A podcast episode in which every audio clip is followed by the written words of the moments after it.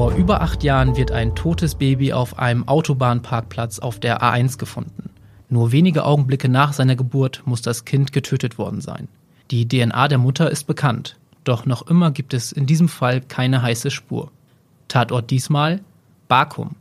Jahrelang ermittelt die Polizei an dem Fall, inzwischen gilt er als Cold Case. Doch mit ihm wurde sich jetzt wieder befasst. Er war sogar ein Fall im Fernsehen. Mein Name ist Julian Reusch und in unserer heutigen Folge des True Crime Podcasts Tatort Nordwesten sprechen wir über einen Fall, der bundesweit Menschen bewegt hat. Bei mir im Studio ist dafür Kriminalhauptkommissar Hermann Josef Böckmann von der Polizeiinspektion Kloppenburg-Fechter. Moin, Herr Böckmann. Hallo, Herr Reusch. Vielen Dank, dass Sie sich die Zeit nehmen für mich. Herr Böckmann, Sie leiten die Ermittlungen in dem Fall des toten Babys. Wie lange sind Sie schon mit dem Fall bewandert? Also den Fall selber kenne ich seit 2014, als er passiert ist. Zu der Zeit hatte ein anderer Kollege diesen Fall als Hauptsachbearbeiter bearbeitet. Ich habe das begleiten dürfen, weil ich damals auch schon in diesem Fachkommissariat gearbeitet habe. Und seit 2020 bin ich selber mit diesem Fall betraut. Dann allerdings schon als Cold Case. Zum Thema Cold Case kommen wir später nochmal, was das überhaupt bedeutet. Jetzt müssen wir aber mal von vorne starten. Wann wurde das Kind überhaupt gefunden? Also es ist so gewesen, dass am Dienstag, dem 19.08.2014, morgens um 8.39 Uhr eine Verkehrsteilnehmerin den Notruf gewählt hat. Sie hat dann mitgeteilt, dass die Damentoilette an diesem besagten Ort stark durch Blut verschmutzt gewesen ist. Daraufhin wurde durch die Autobahnpolizei in Aalhorn ein Funkstreifenwagen eingesetzt. Dann kamen sie an dem Tatort an und haben relativ schnell natürlich festgestellt, was hier passiert ist. Das Baby war noch vor Ort. Welche Spuren wurden denn dann am Tatort gefunden? Ja, es ist so gewesen im ersten Ansatz, dass eine Kollegin und ein Kollege der Autobahnpolizei diesen späteren Tatort dann aufgesucht haben, haben die Umstände dort festgestellt und dann natürlich die entsprechenden Benachrichtigungen veranlasst. Es war dann so, dass abgesehen von dem Leichnam des Kindes natürlich dort eine große Menge Blut festgestellt worden ist. Die Spuren haben sich für die Bewertung der DNA-Spuren natürlich wunderbar geeignet. Das ist ideal, um das auszuwerten. Dazu wurden auch bestimmte Gegenstände wie zum Beispiel auch Feuchttücher gefunden. Konnte man mit den Spuren dann schon Rückschlüsse auf eine mögliche Täterin oder einen Täter schließen? Nein, das geht natürlich nur kriminalwissenschaftlich nachher. Man kann dann im Blut, was man da vor Ort findet, noch nicht feststellen, zu wem das gehört. Ähm, das ist auch nicht so, wie man sich wünschen würde, dass ein Personalausweis daneben liegt und man sagen kann, okay, diese Person können wir jetzt hier mit dieser Blutspur verknüpfen. Das geht nicht, das geht alles nur unter Laborbedingungen später. Also wenn ich das ähm, richtig gelesen habe in der Vorbereitung, wurde das Baby daraufhin ja auch nochmal obduziert. Was ist dabei herausgekommen? Dazu kann ich sagen, dass der Todeszeitpunkt selber durch die Obduktion in der Rechtsmedizin in Oldenburg nicht zweifelsfrei geklärt worden konnte. Die Geburt dürfte allerdings nach Einschätzung des Rechtsmediziners in der Nacht erfolgt sein. Es gab dann auch verschiedene Zeugenaussagen, sodass man den zeitlichen Ablauf oder die zeitlichen Zusammenhänge ein bisschen näher definieren konnte. Und äh, so konnte man herausarbeiten, dass der Geburtszeitraum zwischen Montag, 18.08.2014, etwa 19.30 Uhr, bis Dienstag, 19.08.2014 gegen 1 Uhr gelegen haben könnte. Da ist von den Zeugen entsprechend die Verunreinigung festgestellt worden, beziehungsweise vorher eben noch nicht diese Verunreinigung. Warum kann man eigentlich ausschließen, dass das Kind eines natürlichen Todes gestorben ist? Also was ist die Todesursache? Die Todesursache ist uns bekannt durch die Obduktion. Die würde ich an dieser Stelle allerdings nicht weiter ausführen, weil das für uns, falls wir jemals mit der Frau in Kontakt treten können, eine ganz interessante ähm, Befragung werden wird. Das sind interessante Aspekte darin, die wir gerne dann mit dieser Person zuerst besprechen würden. Also das würde ich jetzt nicht gerne in die Öffentlichkeit geben. Bevor wir jetzt weiter über Zeugen und Aussagen sprechen, müssen wir vielleicht mal so noch ganz kurz über den Rastplatz selber sprechen. Denn es gibt ja ganz unterschiedliche Rastplätze. Von großen Rastplätzen, wo von Imbissen über Tankstellen alles möglich dabei ist, oder ganz kleine. Mögen Sie diesen Tatort, diesen Rastplatz mal ein bisschen beschreiben für die Menschen, die ihn nicht kennen? Gerne. Es handelt sich da um einen ganz klassischen Autobahnrastplatz der mit einem Sanitärgebäude belegt ist und natürlich entsprechend Parkflächen dazu. Es gibt da keinerlei Restaurationseinrichtungen oder ähnliches. Dieses Sanitärgebäude ist 24-7 geöffnet und steht der Öffentlichkeit zur Verfügung. Es ist eine Damentoilette, eine Herrentoilette und eine Toilette für behinderte Menschen. Und ich nehme an, wahrscheinlich keine Kameras. Keine Kameras. Das wird Ihre Arbeit nochmal erschweren. Es gibt aber auch noch ein paar weitere Zeugenaussagen, die Sie im Laufe der Zeit dann, glaube ich, gesammelt haben. Es gab noch ein paar Hinweise auf einen LKW. Mögen Sie das mal so ein bisschen, ähm, was Sie da, da gesammelt haben in der Zeit? Ja, es kamen natürlich verschiedene Hinweise letzten Endes dann auch rein, weil das natürlich auch ein sehr, sehr öffentlichkeitswirksames Ereignis ist und die Menschen natürlich dann auch gerne helfen möchten, sodass also Beobachtungen, die gemacht worden sind, entsprechend auch mitgeteilt wurden. Dazu gehörte zum Beispiel auch ein weißer LKW, der möglicherweise ein polnisches Kennzeichen gehabt hat ähm, ein altes Wohnmobil, wo eine Frau eingestiegen sein soll. Diese Hinweise haben wir so gut es ging überprüft, was den LKW angeht. Da sind wir nicht wirklich weitergekommen. Aber das Wohnmobil konnten wir tatsächlich ermitteln und konnten auch diese Frau ermitteln, die da gesehen worden ist und konnten diese Frau auch zweifelsfrei ausschließen als Kindesmutter. Also war diese Spur quasi ausermittelt, wie man dann, glaube ich, in Polizeideutsch sagt zu dem LKW, da habe ich mich auch gefragt, wie ermittelt man sowas? Polnisches Kennzeichen, weißer LKW kann man ja wahrscheinlich nicht bei Google eingeben und sagen, ich finde jetzt mal alle LKWs, die weiß sind. Können Sie vielleicht mal erklären, wie dann sowas an diesem Fall, an dieser Spur aussieht? Ja, man versucht dann natürlich irgendwo festzustellen, an Mautstellen oder an Rastanlagen, wo möglicherweise eine Videoüberwachung ist, ähm, die Fahrzeuge herauszuarbeiten. Das ist alles gemacht worden, aber dabei ist dieses Fahrzeug nicht festgestellt worden. Okay, alles klar. Sie haben auch noch die Frau beschrieben, die ist dann auch ausgeschlossen worden und ich mache jetzt mal einen kleinen Sprung. So vergingen dann ja auch Tage und irgendwann Wochen. Wie ging denn dann die Ermittlung weiter? Das ist dann so gewesen, dass wir eine Vielzahl von Spuren abgearbeitet haben letzten Endes. Es war ein hohes Medien- und Öffentlichkeitsinteresse da gewesen, das habe ich gerade schon mal ganz kurz gesagt. Und natürlich wurde die Presse auch entsprechend eingebunden. Und sämtliche der Polizei zur Verfügung stehende Recherche- und Analysemöglichkeiten wurden natürlich ausgenutzt. Das heißt, man hat zum Beispiel überprüft, wo gab es schon Neonatizide, wo eine Täterin da gewesen ist. Könnte diese Täterin für uns in Betracht kommen? Kam sie natürlich dann nicht bei den einzelnen Frauen, weil, wie gesagt, wir ja die DNA-Spur später hatten und konnten das Material ja vergleichen miteinander. Aber das sind so die einzelnen Schritte, die man macht. Man hat das ganze Umfeld überprüft. Man hat Möglichkeiten in Betracht gezogen, dass es äh, auch im Erntehelferbereich irgendwo gewesen sein könnte. Alles das ist überprüft worden, so gut es ging. Man war auch sehr, sehr hilfsbereit seitens der Leute, die halt viele, viele Leute beschäftigen zur Erntezeit. Ähm, man hat uns Daten zur Verfügung gestellt, man hat uns Personalien zur Verfügung gestellt. Das lief alles sehr, sehr gut.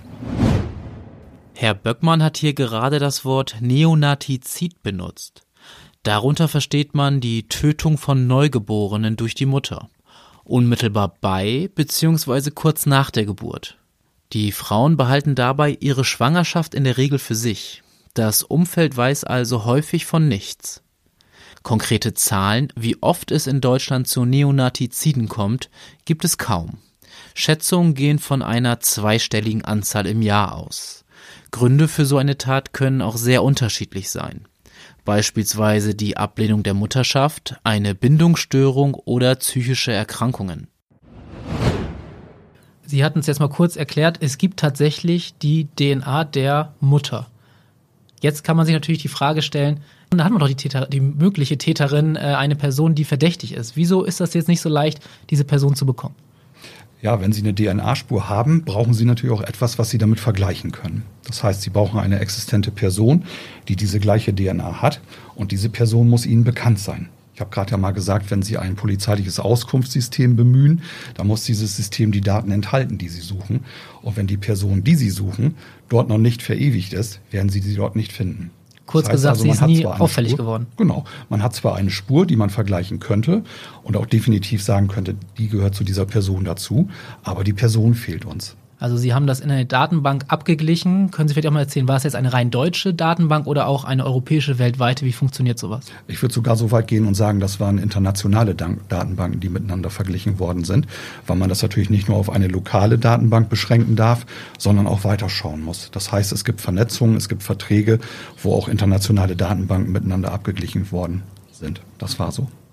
Jetzt lassen Sie uns noch mal über die möglichen Optionen sprechen. Es gibt ja die Option, dass die Mutter des Kindes womöglich mit dem Auto auf den Rastplatz gefahren ist, das Kind dort zur Welt gebracht hat und wieder weggefahren ist. Gibt es auch noch andere Optionen? Welche halten Sie aktuell für am wahrscheinlichsten? Da gibt es tatsächlich mehrere Möglichkeiten. Man stellt sich einen Autobahnrastplatz so vor, dass er auch nur über die Autobahn zu erreichen ist. Aber ein solches Gebäude muss ja auch bewirtschaftet werden. Das heißt, es muss gereinigt werden, es muss da gepflegt werden. Das macht man nicht, indem man über die Autobahn anfährt, sondern tatsächlich im rückwärtigen Bereich, im Zaun, der dort ist, einen Durchlass hat. Durch diesen Durchlass kann man durchgehen, der ist offen. Da brauche ich also keinen Schlüssel oder ähnliches dafür, sodass also durchaus möglich ist, dass das Gebäude ganz gezielt von außerhalb der Autobahn aufgesucht worden ist. Also dass unsere Person, die wir suchen, nicht mit dem Auto von A nach B über die Autobahn da gehalten hat, sondern auch von außen hergekommen sein kann. Und das, das kann man einfach nicht genau sagen, das weiß man nicht. Beides ist möglich. Und das würde wiederum auch bedeuten, dass womöglich die Täterin sogar aus der Region Kloppenburg oder wie auch immer kommen könnte. Auch das ist nicht auszuschließen. Also es ist ja nun mal ein exaltierter Ort, der sehr, sehr öffentlich ist. Wenn ich zufällig dort vorbeifahre, dann finde ich den natürlich. Wenn ich den allerdings kenne, weil ich da im Umland irgendwo verortet bin, dann kenne ich diesen Ort auch. Und dann weiß ich vielleicht auch, dass ich da von außen herankommen kann. Gibt es denn eigentlich auch die Option, dass es nicht nur eine Person war, die bei der Geburt dabei war, sondern womöglich auch mehrere? Würde ich nicht ausschließen. Also das klassische Delikt im Neonatizid ist so, dass die werdende Mutter natürlich für sich alleine ist. Sie möchte ja auch nicht, dass jemand von diesem Kind erfährt. Es ist aber auch nicht ausgeschlossen, dass sie da eine Hilfe gehabt hat. Wir wissen nicht, ob vielleicht der Vater da eine Rolle spielte, der dieses Kind nicht gewollt hat und die Mutter bei dem Geburtsvorgang begleitet hat. Das können wir nicht sagen. Also da würde ich mir wirklich beide Optionen offen halten, dass die Mutter entweder alleine war oder dass tatsächlich jemand dabei war. Das gibt auch der Ort als solches her. Ich muss diesen Ort ja irgendwie erreichen. Das heißt, komme ich über die Autobahn, muss ich mit dem Fahrzeug kommen, komme ich von hinten über irgendwelche Wege dorthin und komme von außen auf diesen Ort zu, muss ich dort auch wieder weg. Und wenn ich ein Kind entbunden habe als Frau, bin ich, glaube ich, nicht mehr so mobil, dass ich das ohne weiteres alles so hinbekommen würde. So stelle ich es mir jedenfalls vor. Ja, würde ich jetzt auch sagen, wenn ich da drüber nachdenke. Als das Baby gefunden wurde, wurde eigentlich eine Art Sonderkommission gegründet. Wie viele Menschen befassen sich dann eigentlich mit so einem Fall? Also es fängt an, wie ich es gerade beschrieben habe, dass das Kind halt gefunden worden ist durch die Kollegen vom Streifendienst der Autobahnpolizei. Dann werden die entsprechenden Meldewege bedient und das führt natürlich dazu, dass zum Beispiel die Tatortgruppe als erstes mit dort vor Ort ist, dass äh, dann wir als Ermittler dann dazukommen, dass ganz, ganz viele Einrichtungen, die sich auch unter anderem mit der Auswertung der Spuren beschäftigen, wie zum Beispiel das Landeskriminalamt, verschiedene andere Institute, dann da eingeben in diesen Sachverhalt, sodass, also um das auf den Punkt zu bringen, letzten Endes ein Hauptsachbearbeiter da gewesen ist, der vom gesamten Fachkommissariat und von ganz vielen externen Stellen unterstützt wurde, aber letzten Endes dann alleine an diesem Fall gearbeitet hat. Es gab keine Sonderkommission und keine Mordkommission. Kurze Werbung. Werbung Ende. Wenn ich jetzt ein Krimi mir im Fernsehen anschaue, dann sieht man auch mal ganz oft Profiler, die dann dazugerufen werden und irgendwelche, der Täter müsste im Alter von bis sein und äh, europäisches Aussehen oder was auch immer, kennt man ja so aus Funk und Fernsehen. Gibt es sowas eigentlich in der Wirklichkeit? Werden dann auch bei solchen Fällen Profiler hinzugezogen, die das irgendwie eingrenzen, die mögliche Täterschaft? Also es ist so, dass beim Landeskriminalamt in Niedersachsen keine Profiler arbeiten. Äh, die Einheit, die sich mit derartigen Fällen dort beschäftigt, nennt sich operative Fallanalyse. Man kann das sicherlich in wesentlichen Zügen vergleichen. Da mag man mir das auch nachsehen im LKA. Aber das ist schon so, dass die Kolleginnen und Kollegen dort sich ganz gezielt auch mit den Hintergründen einer solchen Tat beschäftigen. Die sind in diesem Fall allerdings nicht hinzugezogen worden. Gibt es da Gründe, ist das schwierig, weil es so wenig Anhaltspunkte gibt oder warum ist das in dem Fall ja. nicht gemacht worden? Also das ist tatsächlich so. Ich denke, dass es da sehr, sehr wenig Anhaltspunkte gegeben hat, um da ein vernünftiges Aufarbeiten dieses Falles im Rahmen der operativen Fallanalyse zu, durchzuführen. Inzwischen haben wir ja gesagt, der Fall ist ein Cold Case geworden. Mögen Sie mal sagen, wann ein Fall als Cold Case gilt und was das genau bedeutet? Also es gibt ja viele, viele Straftaten, die nicht aufgeklärt werden. Und Tötungsdelikte sind natürlich in der Priorität ganz weit oben. Ein Mord verjährt zum Beispiel ja nicht. Der bleibt ja ein Leben lang in der Bearbeitung drin, wenn man so will. Aber wenn man nicht weiterkommt und einfach keine Hinweise mehr hat, dann wird diese Akte zunächst geschlossen. Das ist nicht so, dass sie dann in Vergessenheit gerät. Die wird durchaus nochmal wieder geprüft zwischendurch. Das macht in diesem Fall die Polizeidirektion Oldenburg, die dann aufgrund bestimmter Merkmale sagt, okay, diesen Fall nehmen wir nochmal wieder auf. Wir bewerten den jetzt als sogenannten Cold Case.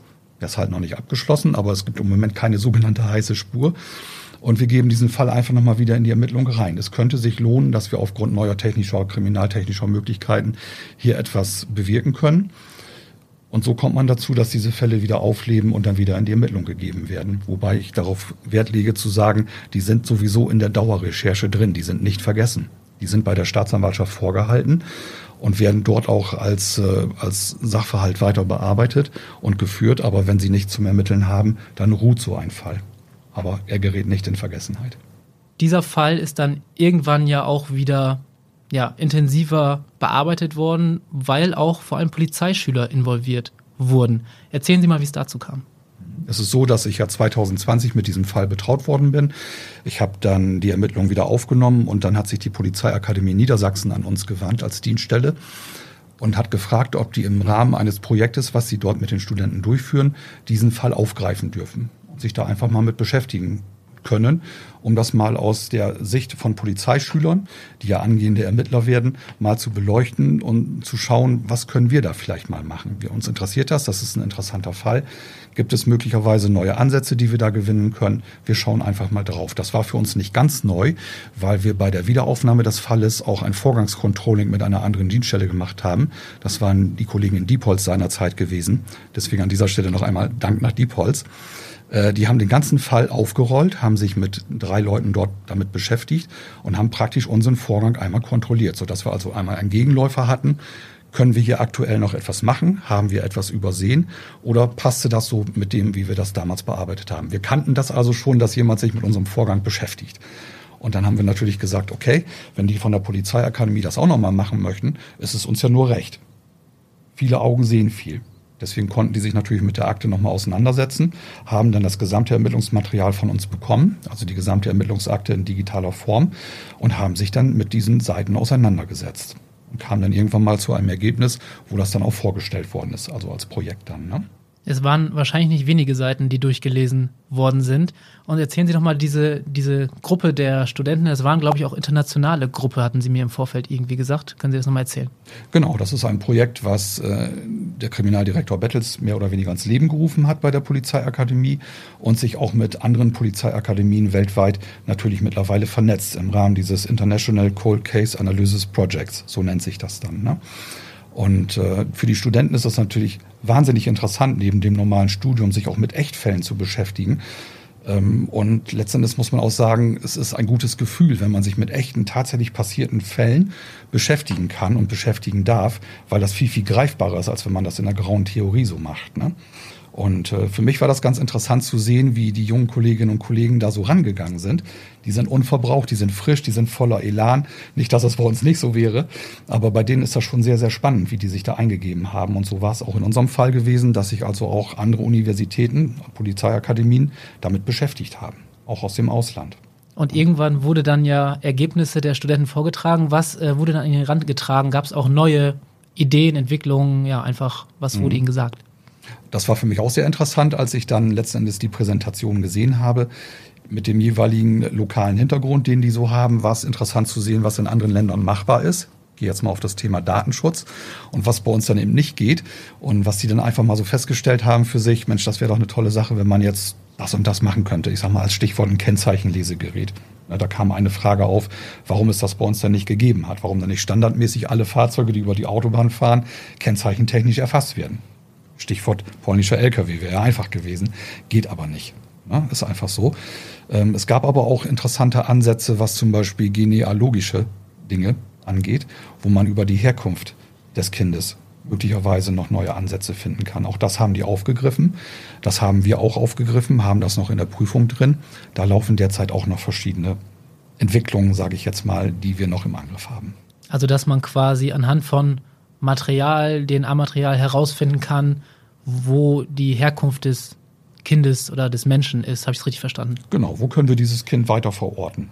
In diesem ganzen Zusammenhang wurde dann tatsächlich auch das Gesicht des Babys rekonstruiert. Wir sagen übrigens immer Baby, ich kann noch mal sagen, es war ein Junge, sollten wir mhm. vielleicht auch noch einmal erwähnen. Das Gesicht wurde rekonstruiert und an die Öffentlichkeit gegeben. Erzählen Sie mal, warum Sie das gemacht haben. Also ich greife mal ein bisschen weiter aus. Wir haben ja schon durch die Namensgebung von dem Jungen, wir haben ihn damals Johannes Getsemann nennen dürfen. Das ist einfach eine Namenszusammensetzung aus den beiden Kirchengemeinden der Gemeinde Bakum, wo das Kind auch beigesetzt worden ist, so dass wir also dem Johannes letzten Endes auch eine Identität verleihen konnten. Ne? Ich möchte an dieser Stelle mal sagen, dass das durchaus beispielhaft gewesen ist. Man ist diesem Beispiel auch gefolgt in anderen Bereichen und anderen Fällen, die vergleichbar sind. Das war für uns ein angenehmer Nebeneffekt, sage ich mal. Und es ist äh, auch als Ermittler und natürlich auch für die Öffentlichkeit viel schöner, wenn man mit einer Identität eines Menschen zu tun hat. Das macht die ganze Sache greifbarer und persönlicher. Und so kam es dazu. Und ähm, deswegen, wenn Sie mit mir über diese Fälle oder über diesen Fall sprechen, dann werden Sie immer erleben, dass ich Johannes sage. Der hat also einen Namen. Und zu einem Namen gehört auch immer ein Gesicht. So haben wir dann die Idee gehabt, letztendlich auch wieder über die Akademie, über die Verbindung, die Herr Bettels hat, dass wir von diesem Kind eine Zeichnung machen würden. Wir haben natürlich ein Bild gehabt und es wäre ein Bild gewesen, was auch durchaus vorzeigbar war, weil das Kind nicht entstellt gewesen ist. Es war ja noch ein frischer Leichnam, wenn man so will. Aber wir haben gesagt, wir möchten nicht, dass dieses Bild in die Öffentlichkeit kommt, deswegen würden wir davon gerne eine Zeichnung machen. So war der Hintergrund, die Idee gewesen. Ähm, und haben dieses Bild dann letzten Endes ja auch veröffentlicht, unter anderem in der Sendung, um einfach auch mal die Öffentlichkeit anzurühren. Also wenn man etwas sieht man kann sich eine Person dazu vorstellen, finde ich das wesentlich wirksamer und wesentlich intensiver, möglicherweise auch für das Umfeld der Person, die wir suchen, ähm, um da einfach nochmal ein bisschen wach zu rütteln. Man kann über viele Dinge schreiben und berichten, aber wenn Sie etwas zum Anschauen haben oder zum Anfassen haben, ist das wesentlich ähm, transparenter, wesentlich greifbarer für die Leute. Und so kam die Idee auf, das Ganze mal zu machen. Und zwar letzten Endes ein Zeichner aus äh, Schottland dieses Bild angefertigt, anhand des Originalbildes sodass wir also mit diesem Bild arbeiten konnten. Genau, dieses Bild zeigen wir dann auch nochmal auf unseren sozialen Netzwerken, wer das sehen möchte. Ähm, Sie haben auch gerade kurz erwähnt in dem TV-Beitrag, da müssen wir auch mal kurz drauf eingehen, denn wir sind jetzt nicht hier die erste Öffentlichkeit, äh, die auf diesen Fall stößt, sondern es ist noch gar nicht so lange her, da war dieser Fall auch im ZDF zu sehen. Mögen Sie das mal erzählen, was da war und ja, was danach passiert ist auch? Es ist so gewesen, dass sich das Format ZDF Plan B an die Polizei gewandt hat und so kam es dazu, dass die Akademie, zwei der Studenten, die ein, eines dieser Projekte gemacht haben, Herr Bettels und meine Wenigkeit uns mit einem Drehteam vom ZDF dort eingefunden haben. Erst am Tatort, also an dem Toilettenhäuschen und letztendlich dann auch auf dem Friedhof, wo der Johannes beigesetzt ist und haben darüber einen kurzen Beitrag gedreht. Es ging um verschiedene Sachen. Es war nicht nur unser Beitrag in diesem Format zu sehen, aber unser Beitrag war halt am Anfang und am Ende nochmal gewesen. Und das war für uns ein äh, ideales Podium, um das Ganze auch nochmal wieder so ein bisschen in das kollektive Bewusstsein zu rufen. Sind dadurch neue Hinweise eingegangen bei Ihnen eigentlich? Es ist ein Hinweis eingegangen, der sich allerdings auch auf DNA-Profile bezog. Es war kein neuer Hinweis gewesen, aber es war etwas, was wir schon wussten und wo wir gesagt haben, okay, hätten wir das jetzt nicht gewusst, wäre es ein guter Hinweis gewesen. So passte das zusammen, weil da ein, ein Herr aus den, aus den Niederlanden auch noch einen entsprechenden Hinweis gegeben hat, der sich aber mit den Erkenntnissen, die wir schon hatten, deckte. Also quasi bestätigt, dass Ihre genau. Ermittlungen einfach bisher. Genau, und in dem Zusammenhang muss man sagen, er hat es ja nun mal gesehen in den Niederlanden. Das heißt, dieser Beitrag ist wirklich wahrgenommen worden, den hat man gesehen. Ne? Er hat ja auch einen guten Sendeplatz gehabt. Von daher passte das schon und wir haben wirklich auch eine Öffentlichkeit erreichen können damit. Erzählen Sie mal ein bisschen mehr zur Öffentlichkeit, als der Fall damals aufkam. Wie groß war der Fall in der Region? Ja, das war in der Region schon sehr, sehr deutlich spürbar. Die Leute, ich denke jetzt so gerade an die Beerdigung, die ganz, ganz viele Teilnehmer hatte, wo viele Leute ihre Anteilnahme dadurch bekundet haben. Es gab zum Beispiel eine Traueranzeige für den Johannes, die in der Zeitung veröffentlicht worden ist. Ne? Ähm, das Grab wird bis heute gepflegt. Ich habe es mir vor kurzem noch angeguckt, nicht nur wegen diesem Beitrag, der gelaufen ist, sondern schon so zwischendurch nochmal. Das Grab ist gepflegt von der Kirchengemeinde dort. Er hat ja niemanden, der Johannes, der sich um ihn kümmert. Aber die Kirchengemeinde kümmert sich um das Grab. Da sind zum Beispiel frische Blumen oder jetzt zu Ostern steht da mal ein Osterhase. Ne? Also man macht sich da schon Gedanken und äh, ich glaube, das zeichnet auch die Region aus bei uns, gerade in den Südoldenburger Bereich, wo das nicht einfach nur so to go ist, das ist eine Nachricht, die man so zur Kenntnis nimmt und dann war's das, sondern das ist schon sehr, sehr nachhaltig und die Leute sind sehr mitfühlend. Und das ist dann auch schön zu sehen, dass das so ist, dass es also tatsächlich diese Grabstelle gibt und dass der nicht vergessen ist. Ne? Dass er nicht einfach nur mal so ein Kind war, was da gestorben ist, sondern der hat richtig eine Grabstele mit einem Namen drauf, mit einem Datum drauf und das Grab wird top gepflegt. Ne? Und ich glaube, das sagt eigentlich alles über die Region aus. Ja, schön gesagt. Da kann ich eigentlich nichts mehr hinzufügen. Nur eine Frage habe ich jetzt auch noch mal: Wie optimistisch sind Sie, diesen Fall noch lösen zu können? Ja, ich habe auch in dem Beitrag schon was dazu gesagt und ähm, ich sage, weder Hoffen noch Glauben verliere ich daran. Ich hoffe natürlich, dass das noch aufgeklärt wird und den Glauben daran, den verliere ich nicht. Vielen Dank, dass Sie heute uns die Geschichte und den Fall mitgebracht haben. Dankeschön. Sehr gerne. Und natürlich auch Danke an alle Zuhörerinnen und Zuhörer bei Tatort Nordwesten, dem True Crime Podcast der Nordwestzeitung. Am Montag in 14 Tagen sind wir dann mit einem anderen Fall an gleicher Stelle wieder für euch da. Vielen Dank und bis dahin.